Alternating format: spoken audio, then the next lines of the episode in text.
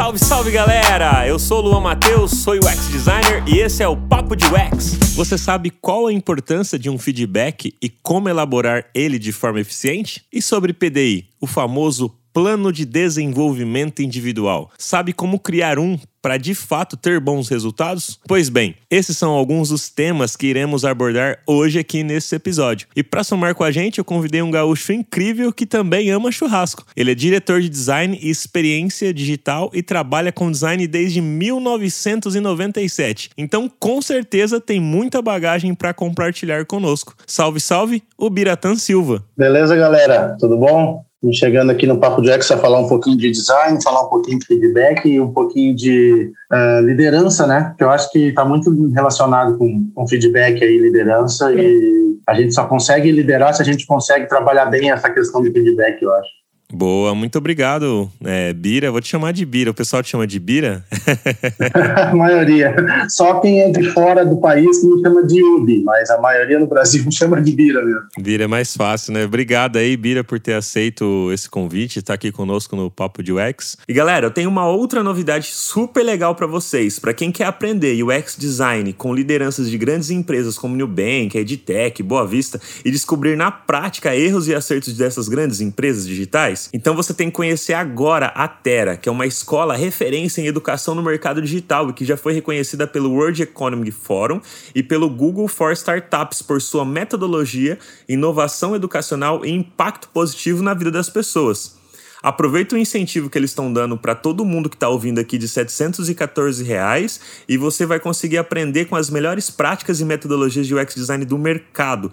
Acesse aí o site da Terra ou você pode também clicar no link que estará disponível aqui na descrição desse episódio e receber aí esse descontaço que a Terra está dando para gente. Muito legal, né, galera? E antes da gente entrar no, nos assuntos aí, questão de liderança, feedback, PDI e afins, conta pra gente como que você iniciou sua carreira aí como designer, porque meu, 1997 tem história pra caramba para compartilhar, é muito chão, é muita estrada. Eu já falo que a, a, minha carreira por ter começado em 2005, eu já vejo que é bastante tempo e você que em 97, que era, meu, lá atrás ainda bem diferente as questões da tecnologia ali, é, acredito que você passou por muita coisa e, claro, eu e eu acredito que a galera que está nos ouvindo também deve estar curiosa para ouvir um pouquinho da tua história, como que você começou antes da gente falar aí sobre liderança, sobre feedback, que também faz conexão, né? Porque é, essas experiências vão nos é, amadurecendo, nos dando é, experiências de fato ali para conseguir liderar, para conseguir dar bons feedbacks, por ter recebido, por ter trabalhado com muitas pessoas, né? Então, assim, cara, eu vou te dizer. Uh comecei a minha paixão nos videogames, cara. Então, lá antes de 97, tá? Eu ganhei meu primeiro Atari lá. Uh, e quando eu vi a possibilidade de controlar alguns elementos numa tela, eu fiquei tão encantado com aquilo que eu disse, cara, eu, se eu puder um dia eu quero trabalhar com isso daqui.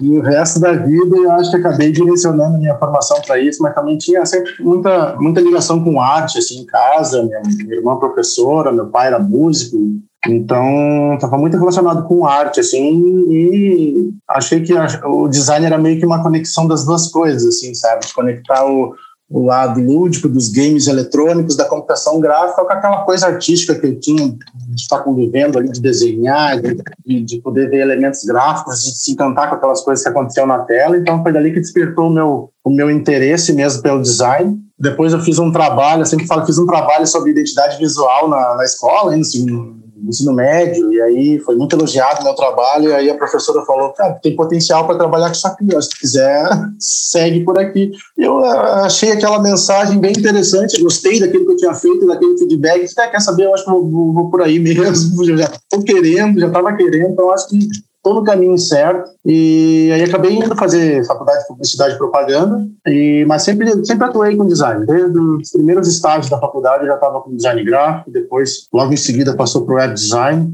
E aí, em 97, que é o ano que, que eu estava fazendo os primeiros estágios ali, em 97 chegou a web no Brasil. Antes de 97 não tinha web no Brasil, só tinha internet com mensagem de texto, Telnet, aquelas paradas de texto, sabe? Aí em 97 veio a revolução, www, agora tem link, agora tem imagem, agora tu clica e vai para uma outra página. Cara, agora tem outra internet para a gente trabalhar.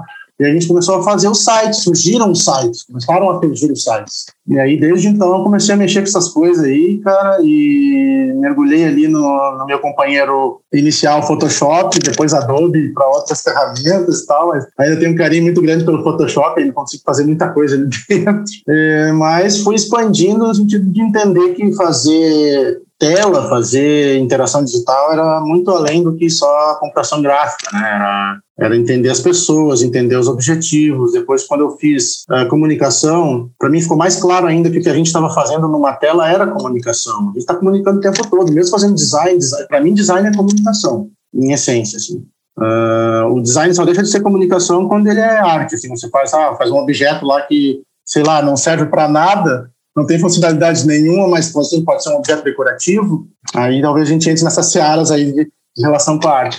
Mas, assim, eu, eu, eu via que para fazer isso, então, estudando, é, é muito comunicação, cara. É muito saber entender qual é a mensagem que você quer passar, entender como é que o usuário entende a mensagem que você está passando. Isso é puro design, isso é puro design centrado no usuário. Aí depois fui conhecer o tal do User Centered Design, aí eu disse, ah, é isso aí que eu, que eu quero fazer, porque eu acho que é isso que eu já estou fazendo há algum tempo, fazendo web design, porque quando eu fui fazer web design, eu fui estudar usabilidade, princípios de usabilidade mesmo, que já eram estudados antes, bem antes da web. Então, não pensem que foi o, o, o seu Don Norman que inventou essas paradas aí e tudo. Não foi ele. Tem gente que estava pesquisando esses assuntos muito antes. Muito antes. Se você pesquisar lá no campo de HCI, que é Human Computer Interaction, você vai ver que tem gente pesquisando isso há muitas horas. E tem gente que aí acabou ficou famoso, juntou um compêndio de ideias, direcionou para um lado, às vezes fica famoso por aquilo, mas essa, essas pesquisas dentro da área de interação entre homem e máquina existem há muito tempo. E o que a gente faz quando a gente faz design digital é a interação entre homem e máquina. A gente está desenhando a interface que vai possibilitar essa interação. Então, por mais que a gente pinte de vários nomes, já chamaram de web design, UX design, product design, é design digital, para mim, em essência, tá? É design de interfaces. A gente está desenhando interfaces, interações através dessas interfaces. E eu acho que às vezes até uma pretensão a gente falar que desenha interações, porque a gente não desenha interações, a gente desenha gatilhos, né, que vão gerar ou não interações dependendo das pessoas, dos usuários, né? Então é muito delicado e, e polêmico falar isso, mas assim eu gosto de realmente desenhar esses gatilhos. Eu acho que eu estou sempre desenhando gatilhos e possibilidades para que as pessoas olhem a tela e tentem resolver seus problemas e tentem ter satisfação com o que elas estão vendo, sempre uma sensação de organização, de que o tempo está sendo bem uh, usado ali, sabe? E, e, eu acho que é isso que a gente tem que fazer sempre no, no design, sempre otimizar. Acho que otimizar é uma palavra que está sempre junto com isso, otimizar, cara. Quer ser designer? Otimizar. Otimizar sempre. Tu otimiza tudo que tu puder, cara. Otimiza teu pensamento, tua fala, teu processo, tua pesquisa, tudo, mas otimizar acho que é uma palavra que está sempre junto. Então, assim, cara, desde 97 estou nessas estradas aí de fazer design de sites, sistemas, aplicativos, mais recentemente, né, com o boom do, do mobile aí, a gente teve que, que voltar para a tela pequena, né? A gente estava naquela luta lá no começo, a gente gente reclamava que a gente trabalhava com aquelas configuração 640 e achava, ah, cara, muito pequeno, aí passou por 800 por 600, ah, ganhamos espaço, aí depois começou a 1300, ah, agora beleza. Aí quando tá tudo beleza, a gente volta pro mobile, aí tem que fazer tudo pequenininho de novo, cara. Digo, ah, meu Deus do céu, mas esse é o desafio do design, né? Para diferentes devices, entender que conteúdo tem que, tem que funcionar em diferentes devices e, e entender que tudo que você sabe, de repente, na semana que vem, você tem que dispensar porque estão fazendo tudo de, de maneira diferente. Você tem que aprender uma nova ferramenta, um novo método, um novo jeito de fazer pesquisa. Então, eu acho que isso é muito do designer também. Eu gosto disso, sabe? Eu gosto desse, dessa dessa mudança permanente, dessa busca permanente de conhecimento. É o que eu talvez sinta mais prazer, assim, de, de estar sempre atuando com design por isso. Que bacana, Bira. E deixa eu te falar, é, durante essa sua carreira, você chegou também a aprender HTML, programação, banco de dados, chegou é, a ser webmaster ou você sempre foi a pessoa ali mais focada na parte de, de UI mesmo? É, de desenhar as telas? Como é que foi? O máximo que eu cheguei foi HTML e CSS aí, né? Onde a gente brincava que eu era tipo, uma espécie de front-end HTMLer, assim que a gente falava. Porque eu acho que precisava, de, em certas épocas, precisava você conhecer isso para dominar o que estava sendo entregue lá na ponta. Não bastava só desenhar as telas, né? Você tinha que, tinha que garantir que aquilo que foi desenhado era o que estava sendo entregue lá na ponta. E muito disso dependia do HTML, dependia do CSS. Então, eu acho que, sim, eu mergulhei fundo, fiz cursos de HTML5, CSS3 e, e, e, trabalhei com isso muito tempo, mas depois eu, eu tomei uma decisão de me posicionar designer. Cara, eu acho que isso aqui é front-end, cara. Isso aqui é um universo tão grande que não dá para mim querer fazer junto com o design, que já é outro universo gigantesco, entendeu?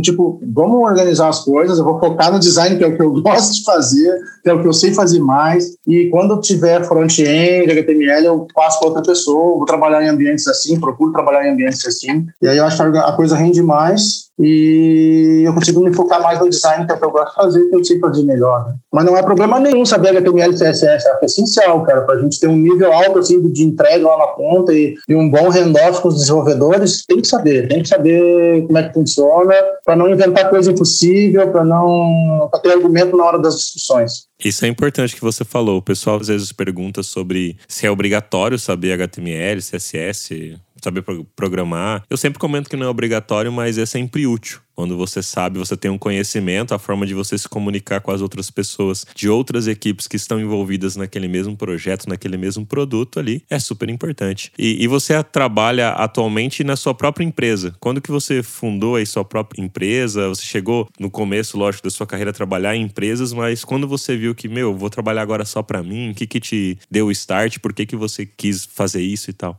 Cara, eu sempre tive um senso de empreendedor muito forte, assim, sabe? Sempre, tive, sempre quis ser dono do meu próprio negócio. Para te ter uma ideia, lá quando eu conheci os videogames, lá com 14 anos, eu já tinha vontade de comprar uns, uns 10 videogames e fazer uma lan house de videogame para alugar para meus amigos grande e ganhar dinheiro deles. Então eu já pensava assim.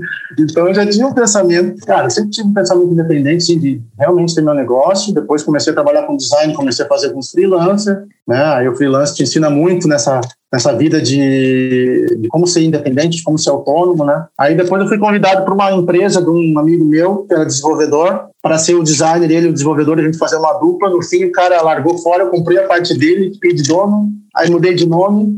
E desde então, desde 2008, a Online X Team existe. Uh, é a empresa que eu uso para fazer contratos de consultoria, PJ, eventos, uma série de coisas aí que a gente tem que fazer como empresa. Né? Uh, mas além disso, é uma comunidade, né, cara? Porque a gente tem mais de 35 grupos no WhatsApp, todos lotados, então isso aí dá mais de 5 mil pessoas. E tem uma comunidade no Telegram com mais de 1.100 designers também. Tem mais os meus seguidores lá do LinkedIn, que a gente considera comunidade. Então, assim, a gente compartilha muita oportunidade de, de vaga, ajuda não só profissionais, mas também empresas a encontrarem profissionais. Tem programa de mentoria para profissional, para time, para líder, enfim, assim. Eu criei o Online Team com a ideia de quando eu vislumbrei, quando eu fiz o mestrado em design, eu vislumbrei, cara, eu já trabalho com, com, essa parada de.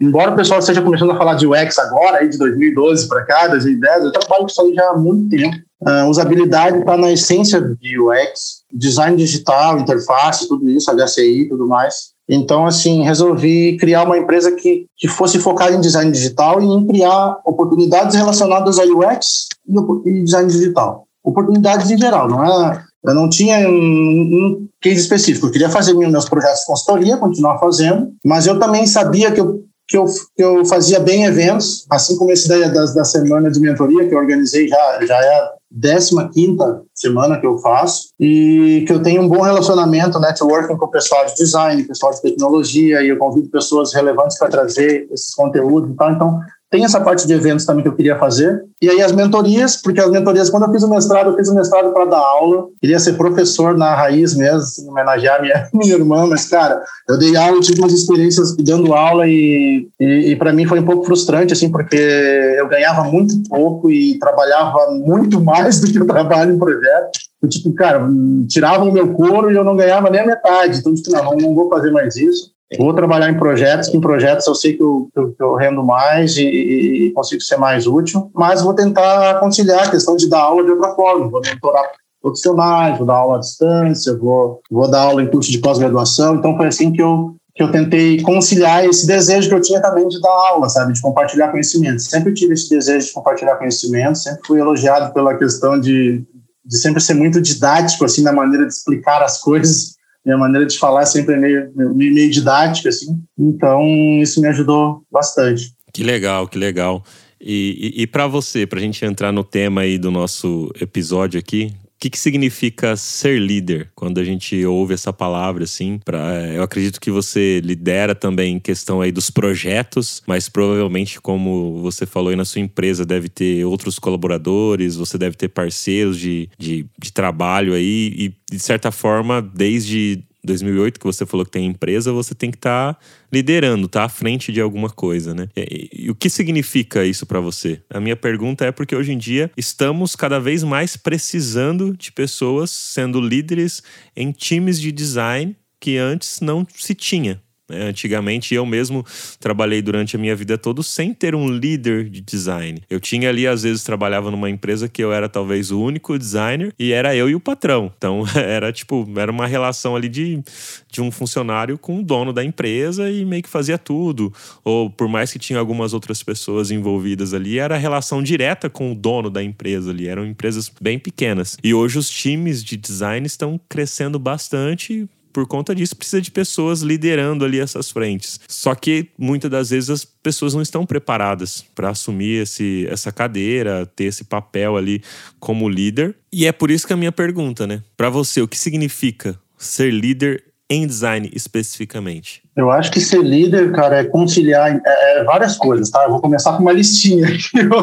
claro, tranquilo, tranquilo. Começa por conciliar interesses. Assim. Eu tava ouvindo você fazer a pergunta e pensando assim, cara, ser líder é conciliar interesse o tempo inteiro, e conciliar interesse é, é o trabalho do designer o tempo inteiro, entendeu? Então, tipo assim, talvez seja muito comum, seja muito familiar para um cara que sempre foi designer. Eu, eu sempre acredito que o designer tem um papel de mediador de interesses sempre que vai mediar interesses entre o interesse do usuário, o interesse da empresa, o interesse da tecnologia, a disponibilidade da tecnologia, enfim, tá sempre, ele é um mediador por natureza. O trabalho do design é mediar. E eu acho que quando você vai liderar, mais ainda isso fica evidente. Tá? Só que você vai mediar outras coisas, outras relações. Você vai mediar processos, você vai mediar pessoas, uh, relações entre pessoas, entre diferentes stakeholders, entre interesse de empresa interesse de usuário, Uh, mas eu acho que, em essência, liderar é isso, é conciliar interesses, mas conciliar numa direção. Eu acho que a liderança tem que ter uma direção, sabe? Tem que, tem que ter um norte, assim. Eu acho que é isso que traz a característica para uma liderança. Uh, eu acho que quando a gente não tem um, um líder, é justamente isso, a gente falta um norte, falta uma direção. Pode ser que cada um puxe para um lado a nossa força e a gente não consiga fazer nada produtivo. Agora, quando a gente tem alguém lá na frente puxando, pessoal, é por aqui, por aqui que nós vamos, ou por aqui que nós vamos, vamos por aqui. Eu acho que isso é muito papel de líder, trazer essa visão, trazer essa, essa orientação e conciliar os interesses para que todo mundo caminhe nessa direção. Eu acho que o grande desafio é esse do líder, né? Então, assim, pode parecer uma explicação simples, fácil, mas, cara, isso aí é muito difícil, porque Lidar com pessoas é difícil, gerir pessoas é difícil, gerir processos é difícil, mudar culturas é difícil, estabelecer hábitos e novas culturas é difícil. E tudo isso leva tempo, não é mágica que você vai fazer, tem uma fórmula lá que você chega lá, aplica e dá certo. Não, nada disso, cara. Tudo é depende, tudo depende, tudo depende do contexto, depende do, das variáveis envolvidas, das pessoas, das relações, dos processos, dos objetivos que tem por trás. Então, acho que para mim ser líder é isso, é trazer uma visão para um grupo e conciliar os interesses dos envolvidos nessa mesma direção, assim, sabe? E eu acho que isso é muito natural. Eu acho que pode ser difícil para outras profissões, mas eu acho que para o designer isso devia ser natural, porque o designer ele tem que mediar naturalmente interesses. Ele tem que aprender isso. Um designer que não sabe mediar interesses ele vai ter bastante dificuldade em estabelecer uma carreira de sucesso, porque o trabalho do designer é isso. E você falou uma parada aí que eu, que eu fiquei pensando aqui sobre a questão de implantar uma cultura, mudar comportamento, é algo que demora. E hoje em dia, nós vemos que as pessoas, nós estamos ficando cada vez mais ansiosos com as coisas, né? Como que você enxerga o papel de um líder entender essa questão que hoje a velocidade das coisas são mais rápidas, mas também entendemos que como você mesmo falou, implantar uma cultura e uma mudança demanda muita energia e tempo vai demorar para aquilo acontecer. Como é que pode transmitir isso para as pessoas que um líder está liderando, por exemplo, acalmar elas e tudo mais? Porque eu vejo isso, eu tenho enxergado isso. As pessoas querem às vezes entrar numa empresa e quer que a mudança naquela empresa aconteça muito rápida. E às vezes a empresa tem ali 10 anos e ela sempre fez de uma forma e realmente não vai mudar da noite pro dia. Uma vez eu ouvi de uma pessoa falando sobre essa questão de mudança, que é como se a gente estivesse dirigindo um navio. O navio é muito grande, sabe? E a gente um dirige dirigindo um navio, a gente não vira o um navio rápido de uma vez assim e vira. Porque tem um monte de pessoas lá, é perigoso virar a embarcação e todo mundo morrer. Então você tem que ir virando devagarzinho, devagarzinho, a hora que você, você mudou a rota e aí segue embora, sabe? E numa empresa eu enxergo assim, principalmente quando é uma empresa que já tem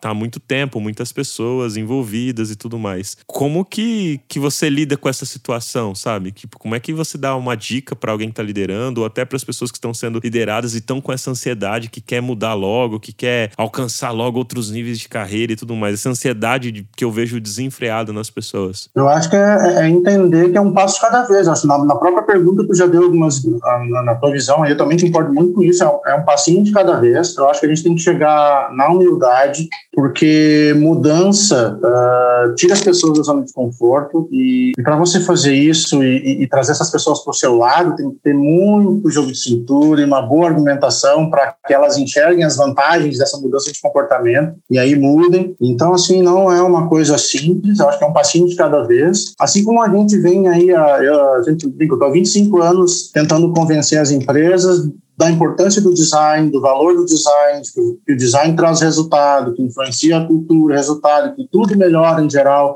se a gente trabalhar de uma forma mais metodológica e, tentar estabelecer cultura de design. Só que realmente, cara, é, uma, é, é um passinho de cada vez e com humildade, eu acho, sabe? Sempre. Quando você chega num contexto, por exemplo, que você tem que mudar, que está passando por transformação digital, acho que a primeira coisa que você tem que fazer é dar um passo atrás, fazer um diagnóstico e ouvir as pessoas. Ouvir para entender aquele contexto. Aí a gente já começa a empatia lá atrás, né? E, tipo, você não pode chegar propor a mudança sem respeitar o que está estabelecido lá, sem entender como aquilo que está lá se estabeleceu, como que as pessoas estão lá e como que elas se sentem naquele contexto para entender o quanto você vai ter que mobilizar elas para elas mudarem, para elas não, agora a gente vai fazer assim, pessoal, não vamos mais fazer a FAR. Então, assim, acho que tem muito a ver uh, no sentido de convencer, e é um passinho de cada vez, mas com humildade, de, de sabe, de, de ouvir o outro lado, de de entender o contexto que você está chegando, de, de, e de entender, cara, eu sempre tenho uma, uma questão, essa questão do tempo aí é bem importante, e eu sempre tenho uma,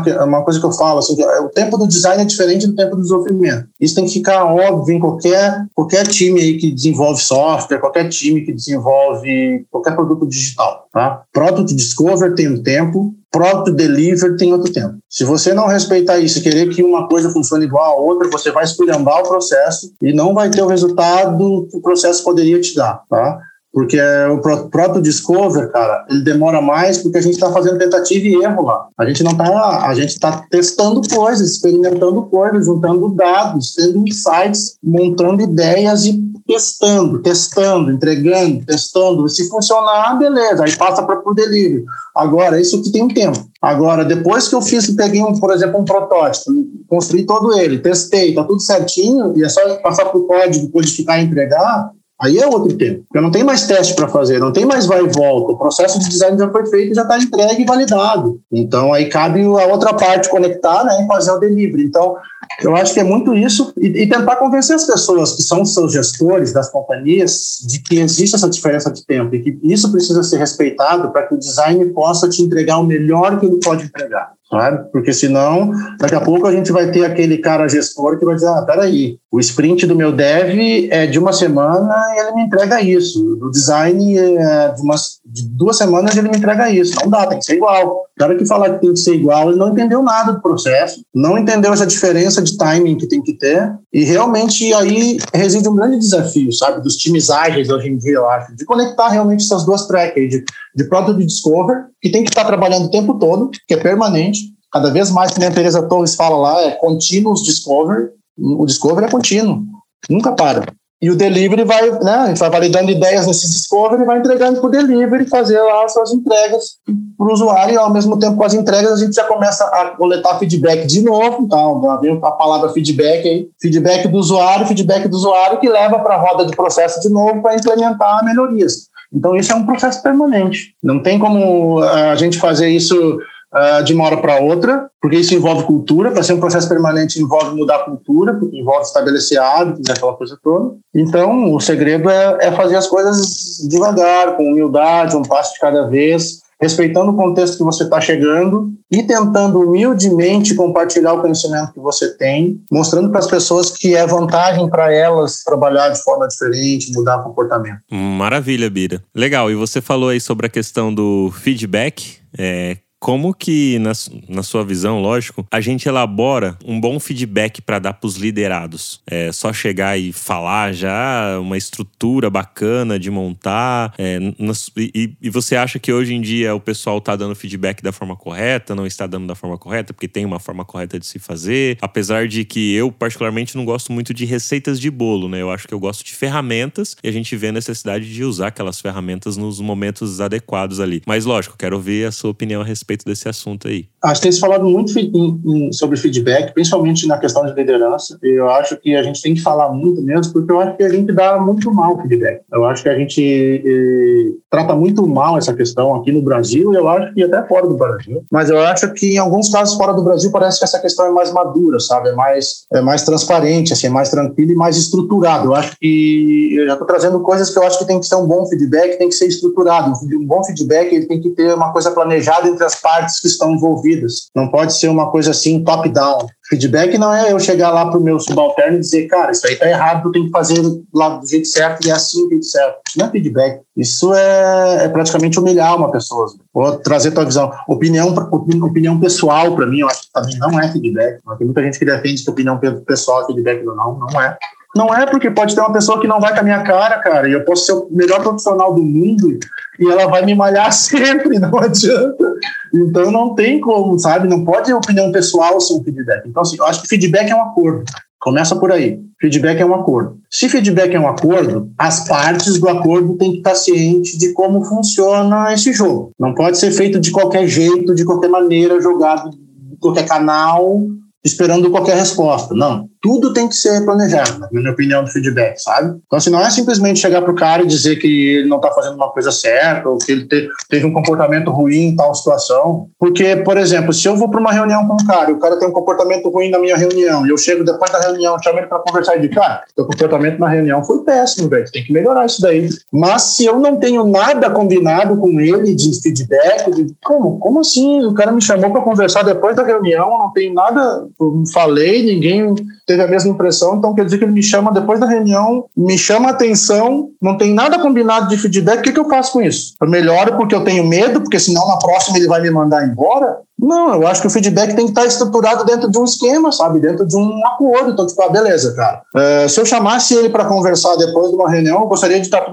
conversado com todo mundo, assim, pessoal. Quando eu não gostar de algum comportamento, de alguma atitude aqui na reunião, eu vou chamar para conversar depois, tá? Porque daí eu gosto de dar um feedback logo em seguida da reunião para não perder o, o fio da meada. E eu já queria deixar isso combinado com vocês para não ter surpresa. Eu acho que essas pequenas combinações que tu faz, cara, é que são os acordos. E que são os acordos que viabilizam o feedback, que fazem fazem o feedback ser útil, funcionar de certa forma. Segundo fato, eu acho que o feedback tem que ser construtivo. Tem que ser construtivo, não pode ser pessoal, tem que ser construtivo. Eu acho que quando é pessoal, é impossível ser construtivo. Porque quando tu tá julgando uma coisa pessoal, tu tá levando em consideração outros critérios, tá? Então, assim, é por isso que eu te digo, é, feedback tem que ser um acordo, tem que ser bem combinado entre as partes, tem que ser bem planejado o que, o que, o que, que se espera desse feedback, tanto de quem está dando quanto de quem está recebendo, e tem que levar a algum lugar. Não é só dizer para o cara que o cara teve mau desempenho. É orientar ele a não ter isso e a melhorar essa skill que ele precisa melhorar. E isso se faz quanto, eu acho que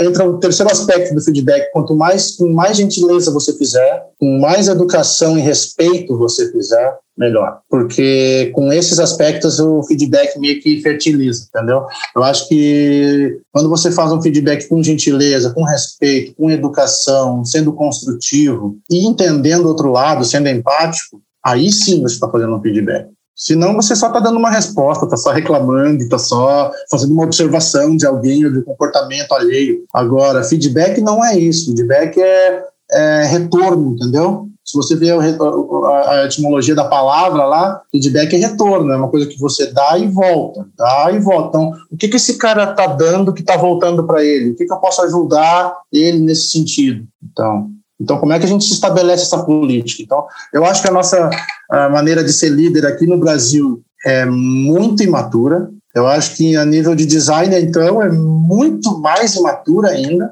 muito mais. Tem gente que, se você responder um feedback, a pessoa se ofende.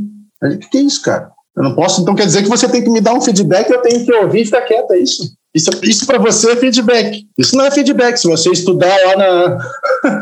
se você estudar lá no, no sound design, que eu sou da área de, de música, eu sou músico também você vai ver que feedback é quando o som bate e volta nele. Se o som bate e não volta, não é feedback, né? É outra coisa, daí ele absorveu o som, entendeu? É outra característica dos materiais. Então é isso que eu falo. E, cara, tem gente que basta você responder, ele está numa posição maior, ou de, ou de PM, ou de manager, alguma coisa assim, a pessoa se ofende lá no pessoal e não sabe estruturar um plano de feedback que seja positivo. Então eu acho que a gente mistura muito ego ainda aqui no Brasil, mistura muito essa questão de, ah, eu estou numa posição de chefe agora que tem que me obedecer, né? Então, quando eu dou um feedback, é como se eu desse tipo um, uma mijada em alguém, sabe? Ah, vou te dar um.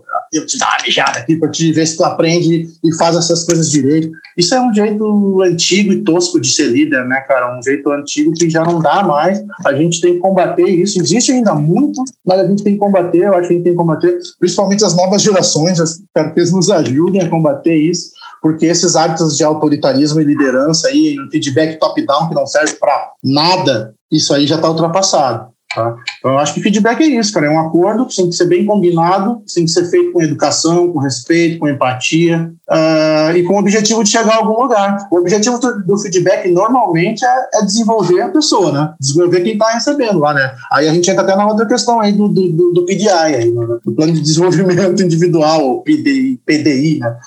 É porque para a gente desenvolver um plano desses, a gente tem que ter maneiras de medir, né? métricas, né? objetivos aonde chegar. E o feedback é um, um caminho, é uma ferramenta para estabelecer isso. Massa. E, e, ainda sobre essa questão, então, do feedback, Bira, na sua visão, você acredita que todo o feedback que a gente for dar positivo precisa ser em público e aquilo que for feedback de você de melhoria tem que ser no privado? Porque o pessoal sempre fala, né? Pô, elogia em público, vai corrigir, corrige no privado. Para você é sempre essa máxima ou não necessariamente? Eu, ah, eu não gosto de sempre e nunca, né? Eu acho que esses, essas duas palavras são muito compridas, muito mais compridas do que eu. Então, eu não gosto muito. Eu sempre questiono esse negócio de sempre, assim.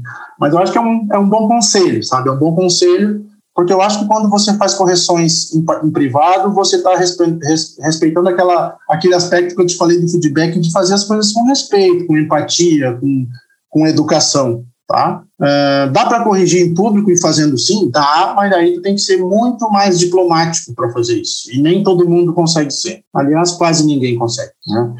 Então, faça essas correções melhor em particular, porque acho que tem a ver com aquele aspecto que eu falei mesmo, de gentileza, gentileza, entendeu? Gentileza gera gentileza. É, mas às vezes, uh, e acho que elogio, eu acho que elogio é a mesma coisa, cara. acho que elogio é tanto em público quanto em privado, acho que depende, tá? Você tem que pensar no efeito desse elogio. Uh, mas acho legal também a ideia de elogiar em público, o reconhecimento sempre é importante. Eu sou um cara que, por vários lugares onde eu passei para trabalhar, Talvez a grande coisa que eu busquei foi reconhecimento, em essência. Assim, eu queria que as pessoas me quisessem lá pela minha qualidade, que eles reconhecessem em mim alguém que era importante de estar lá. Então, eu acho que reconhecimento é importante.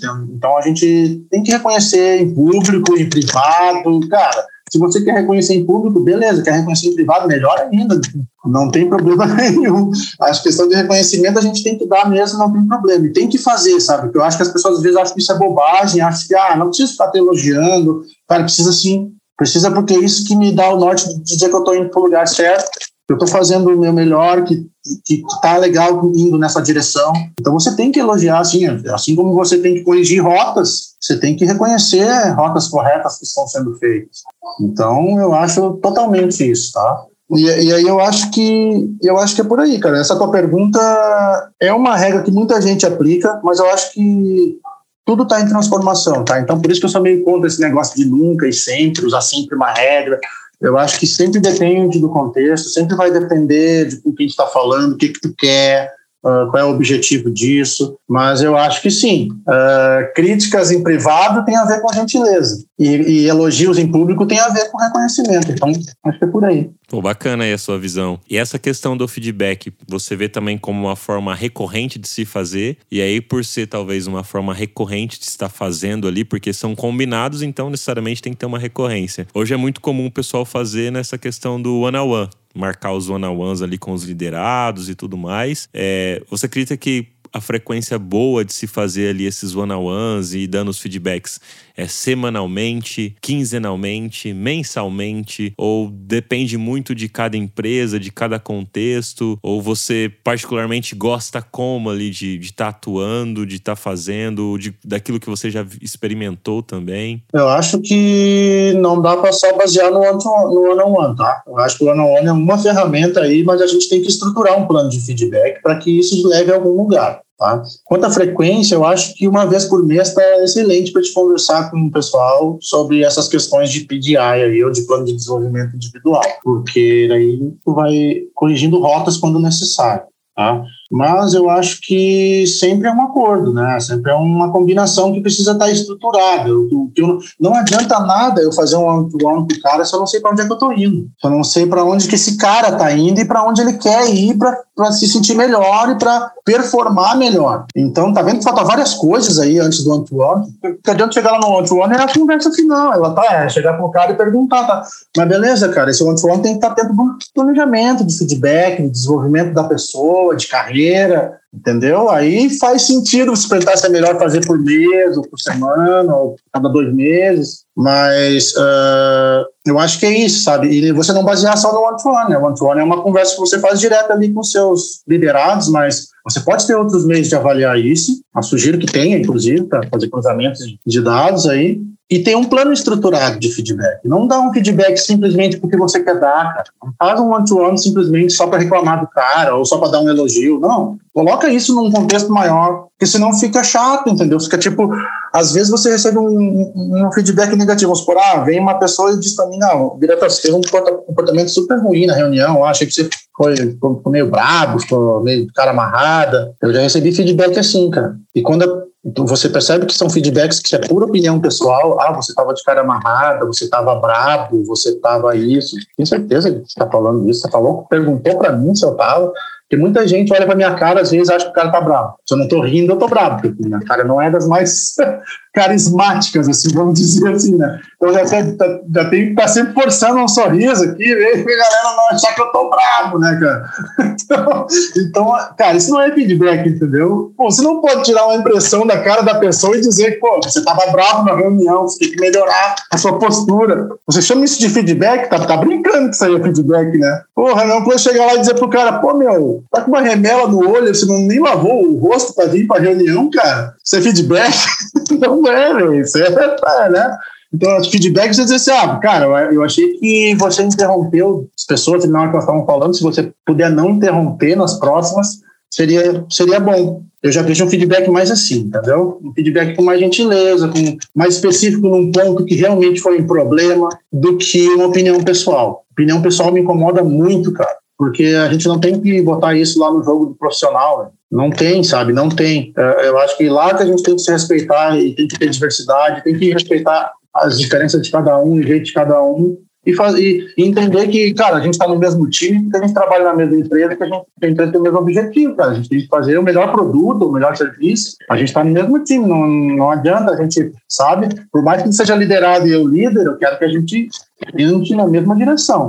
E para construir isso são acordos, como te digo, acordos, comunicação, empatia, transparência. É muito mais fácil fazer isso com gentileza do que fazer isso top-down de forma autoritária, entendeu? E eu vou te dizer, cara, eu já mudei muito meu jeito de ser. Eu venho de uma família bem tradicional, assim, meu pai era bem machista e bem autoritário, e eu tinha muito isso em mim. Eu tinha algumas, algumas skills de liderança natural, assim, em mim mesmo embora tenha sido boa parte do meu tempo de carreira especialista, e agora que eu tinha mais recentemente começado a, a parte de liderança e gestão, eu tive que me desconstruir muito a minha maneira de liderar. E estou fazendo isso o tempo todo. E eu acho que isso é o que a gente tem que fazer. Se desconstruir, sabe? Se desconstruir. Você não sabe, mas eu tive uma experiência no Exército, eu fui oficial do Exército. Uh, fui tenente do Exército um ano e meio, e, e, lá eu tive uma outra experiência de liderança, né? Liderança militar. Ah, meu Deus do céu. Então imagina isso, cara. É, e na minha cabeça de liderança natural, eu achava que muitas coisas que eu via lá, hierarquia, disciplina, funcionavam. E depois, cara, tu vai no mundo corporativo, não, não não é assim. Hoje em dia o mundo está horizontalizado, hoje, hoje, em dia é melhor você tratar com respeito do que você querer dar uma ordem ou impor alguma coisa, não existe mais. Então, é, eu acho que o líder tem que estar sempre se desconstruindo e reconstruindo, sabe? Desconstruindo, assim. Eu estou me reconstruindo como homem, que eu era machista por causa do meu pai, então faço terapia para deixar de ser machista também, faço terapia para deixar de ser autoritário, para ser um líder melhor e mais humano, para saber ouvir mais, e muito que me move é porque eu queria que os meus líderes fossem assim comigo, sabe? Me ouvissem mais, fossem mais humanos comigo, entendessem mais o meu lado. E então é aí que eu vi a chave, entendeu? Então eu vou, vou, vou aprender isso para é mais ou menos o que eu gostaria de, ser, de ter como um líder. Então essa experiência de líder é uma coisa muito pessoal, cara. Eu acho que tem muita gente que não tá e nem tem perfil para isso, sabe? Eu acho que tem que ter perfil. Tem gente que não tem, tem que ter perfil para ser especialista, fazer seu trabalho com excelência, sendo especialista e outros têm naturalmente habilidades para ser líder. Depois a gente vai estudar em psicologia, a gente vai ver quais os skills que estão dentro de cada perfil, a gente vai ver, ah, algumas skills, por exemplo, iniciativa, os líderes, a maioria dos líderes têm iniciativa própria, eles tomam uma atitude, não esperam as pessoas convidarem ou dizerem que podem, vão lá e fazem. Então, uma vez eu ouvi uma palestra de um cara que falou que eu nunca esqueci, assim, que quando você quer ser um líder, você tem que ter uma atitude de líder antes de ter o cargo de líder. Porque daí o cargo ele vai vir naturalmente, cara, porque líder é, é uma atitude, entendeu? É um jeito de tu abordar as coisas, os problemas, os relacionamentos, tudo mais, né? Então, muitas vezes uh, eu vi pessoas serem promovidas a líderes e isso ia muito ao encontro desse que o cara falou, bah, mas aquele cara lá que foi promovido, ele já tinha uma postura de líder há muito tempo. Muito antes dele ser promovido, ele já, ele já era meio líder, ele já mostrava aspectos de liderança. Então é isso que eu acho que tem que, tem que ser, sabe? E você pode ser líder aonde você estiver, cara. Você pode ser líder sozinho numa sala entre quatro paredes, velho. Você pode ser líder, porque você vai ser líder de si mesmo. E começa tudo por aí. Começa tudo por aí. Eu acho que isso tem a ver com a questão de outras questões que a gente vive falando aí, por exemplo, ó, uh, síndrome do impostor. Eu acho que tem tudo a ver com liderança. Porque se você não acredita em você e não, e não se lidera, você, você se considera um impostor. Você não está dando direção para onde você quer ir, você não está dizendo para onde a, é, a, sua força deve canalizar. Aí você começa a duvidar. Né? Aí você começa a não se sentir tão capaz. Eu acho que tem a ver com isso. Então você começa se liderando para sair dessa questão de impostor. Depois você vai começar a se relacionar com outros, você vai começar a envolver a questão do feedback, do relacionamento, da comunicação. Tudo isso tem que desenvolver, cara. Não tem, hoje não tem como trabalhar design sozinho, cara. A gente trabalha em times multidisciplinares, diversos, e a gente tem que ter essa postura assim, né? De, de, de, a gente ter a nossa personalidade respeitar os outros e entender que quem está no mesmo time está indo na mesma direção. E alguém tem que dar essa direção, normalmente a direção vem de um líder. Não, não acontece sozinho, e se ninguém der, vai chegar uma hora que o time vai ter um puxando para o norte, um puxando para o sul, um para o leste, um para o oeste. E aí vocês vão ficar parados, não vão para lugar nenhum, porque um está botando a força um para cada lado. Entendeu? Então acho que por isso precisa de líder, não tem jeito. E no design mais ainda, porque o design é um processo, né? Um processo que envolve pessoas, como eu estava falando, envolve mediar interesses, envolve uh, relacionamentos, empatia. Então, cara, isso aí é muito, muito, muito liderado. Que legal que você passou um ano e meio aí no exército E aí eu queria, eu fiquei, eu fiquei curioso para perguntar aí que você falou sobre essa questão de mudança de, de como liderar e tudo mais, que lá é muito muita ordem, né? Muita imposição. Você acredita que lá no exército ainda é necessário ser esse tipo de liderança por ser o exército, ser um contexto diferente do que empresa, você acha que mesmo no exército poderia trazer essa liderança mais horizontal, igual a gente vê acontecendo dentro das empresas? Como que você, por ter vivido essa experiência enxerga isso, né? Apesar de que você, igual você comentou, pô, eu era machista, tô deixando de ser, você tá fazendo terapia, tudo para mudar por conta da, da cultura, do, de como você foi criado. E, e, meu, acho que todo mundo, acho que nesse país é, é criado um pouco assim, né? Infelizmente. É... Sociedade patriarcal que a gente vive, né? É, não tem jeito, né? A gente tá, tá se desconstruindo, como você falou. Mas para o exército, você acha que ainda é necessário ter aquele tipo de liderança mais é, impondo, mandando, dando ordem? Porque talvez não funcione a questão horizontal, ou não, mesmo lá no exército, na sua visão, talvez funcionaria se experimentasse um pouco mais essa liderança horizontal. Não, funciona. Funciona assim, eu acho que lá é, foi lá exatamente o lugar onde eu aprendi que funciona, entendeu? Porque lá exatamente tinha o cara que era o autoritário, que usava toda a autoridade que ele tinha para praticar os princípios que a gente. Aqui dentro do quartel, a gente tem que entender que dentro do quartel, dentro do exército, uh, ele é movido por dois princípios, né? Eles falam lá que é hierarquia e disciplina, certo? Você tem esses. Tem que, tem que obedecer isso aí. Tem que funcionar, funciona com base nisso, entendeu? Só que, cara, você pode exercer liderança usando esses princípios e ser um cara super autoritário e pode ser um cara super humano. Eu tive as duas experiências, por isso que eu acho que é legal falar, porque lá eu tive as duas. Então eu tive um cara que era meu superior, que era um animal que me sugava o tempo todo, que não tinha nenhum respeito pela minha pessoa, que queria era fazer eu passar trabalho mesmo. E tinha um outro que não, cara, que era um cara que era super líder pela, pela maneira humana que ele tratava os outros. E aí as pessoas acabavam gostando muito dele, sendo muito fiéis a ele por causa disso, entendeu? Porque eles viam, ah, tá vendo, cara? É possível você ser um líder humano dentro do quartel, sem humilhar ninguém, sem pisar em cima de ninguém e sem se achar melhor que os outros. Dentro do quartel é possível, cara. Imagina fora. Então, sabe, é isso que eu, é ali que eu aprendi, né? Não, liderança é um pouco disso, sabe, cara? E eu lembro que, cara, eu, eu saí do exército odiando esse cara que era um autoritário e tirando o cara que era humano como exemplo. Dizendo assim, cara, um dia eu quero ser um líder como você, que respeita os outros, que ouve os outros, que os outros, cara, quando você é um líder assim, velho, e aí no quartel você vai para uma guerra, quando você é um líder humano, cara, os seus comandados se jogam na frente das balas para te defender.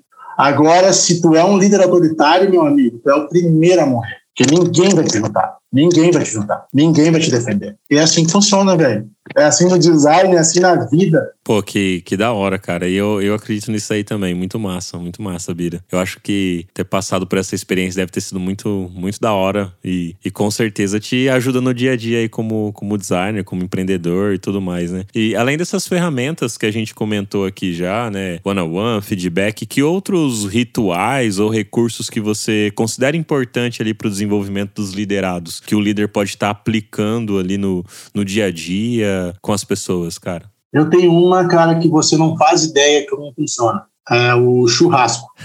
Boa. churrasco é bom. é uma ferramenta ótima para integrar time, para para rolar conversas de feedback genuínas, respeitosas e descontraídas e espontâneas. Acho que a gente tem que fazer eventos, sabe? Eu, eu, falo, eu falo, brincando de churrasco, eu amo churrasco, mas acho que é realmente é, brincando e falando sério, porque eu acho que de vez em quando a gente, os times que a gente trabalha, tem sim que fazer um churrasco, é, porque isso faz bem para o time, faz bem para a alma, faz bem para o corpo da, da companhia e da cultura que a gente quer construir. Se a gente está falando de construir cultura de design, construir cultura, cara, é, é fazer eventos, é estar junto, é, é ter vivências, é ter experiências junto com outras pessoas, é compartilhar. Então, tudo isso é, faz parte do nosso, do, do nosso métier de design aí, né? É, é, esses, esses rituais. E eu acho que essa, essa questão de ritual mesmo, né? a gente ter esses rituais, né? Eu acho que a gente tem que ter esses encontros, esses momentos de descontração, assim como a gente vai ter os momentos de fazer a sprint planning, onde a gente vai ter que falar de coisa séria, de trabalho e, e de priorização, a gente vai ter momentos que a gente vai ter para unir, para comer um churrasco, para fazer uma brincadeira mais descontraída. Precisa ter isso porque é assim que respira um time, é assim que respira uma cultura, entendeu? E eu sou muito a favor disso, sempre incentivo que os times participem de eventos, uh, se integrem, Uh, mostrem, tenham iniciativa. Eu acho que isso falta muito hoje nas gerações de hoje. Eu acho que as pessoas de um modo geral, nas novas gerações, tem um pouco. Eu, eu percebo, posso estar errado, tá? Mas eu percebo que falta um pouco de ter mais iniciativa, de ter coragem de ter iniciativa, de propor coisa mesmo, cara. Chega e inventa, mano. Vem e apresenta, faz o negócio, não tenha medo, sabe? Porque é assim que funciona. E quem se destaca é quem rompe essa barreira e, e toma essa iniciativa. Então, iniciativa eu acho que falta muito. Acho que a gente podia ter muito mais aqui e, e muito menos ego. Eu acho que são duas coisas assim que são meio que estão em conflito na minha visão, assim, no, no perfil do designer brasileiro, assim, o ego e essa necessidade de, cara, a gente precisa compartilhar, a gente precisa se integrar mais, se comunicar mais, ao mesmo tempo eu vejo que tem muita gente que se acha o rei da cocada preta, que não quer mudar um nada porque acha que ele é o gostosão, que já chegou num ponto tal da carreira que o que ele fala é lei e todo mundo tem que dizer, ó, oh, que legal, que é isso, cara? Vai compartilhar, vai interagir com outros, vai ouvir mais do que falar, sabe? Então, tipo, a gente tem que ter essas posturas, assim, acho, sabe? Acho que essas posturas aí é que mantém a nossa capacidade de estar sempre crescendo, sempre aprendendo. E é o que eu sempre falo, cara, é humildade, tudo se resume em humildade. É a humildade que faz você estar sempre com a janela do conhecimento aberta. Quando você começa a botar o ego na frente e fecha a humildade, seu aprendizado acabou, seu aprendizado estagna, você começa a virar aquele bobalhão lá que fica achando que a opinião dele é melhor que tudo, que achismo resolve tudo, sabe? E, e o design, os métodos, tudo que a gente tem trabalhado no processo, vem justamente para acabar com achismo, cara, não vem com achismo, vem com achismo para cá eu vou pegar o teu achismo e vou fatiar ele picadinho aqui, ó, vou fazer um, um churrasco com o teu achismo, tá? Porque eu tenho pesquisa, porque eu tenho análise de dados, porque eu tenho experiência, porque eu tenho método, porque eu tenho técnica. Cara, não tem essa.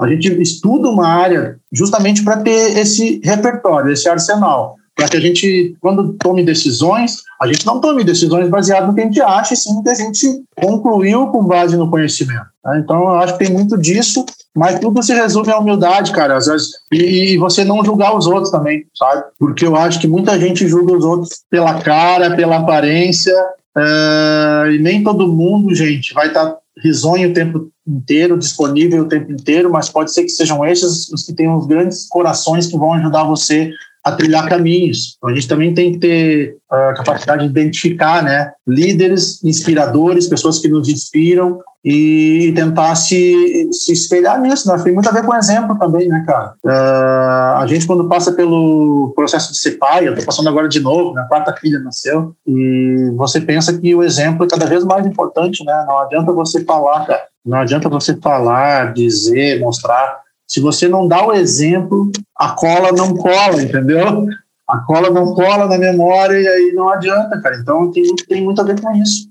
Tudo começa por, por você. Por isso que eu acho que design é, é massa, design é uma atividade muito legal. Design, para mim, é humanas, é comunicação, tem uma parcelinha de 20% aí, 10% de, de, de, exatas, mas é muito humanas, é muito humanas e é muito pessoa, né? E aí sim eu volto, não vou só baixar o sarrafo no Norman, porque o Norman é nosso queridão, Aí eu venho na questão do nome como traz o Human Center Design, né, que é focado no humano, né, cara?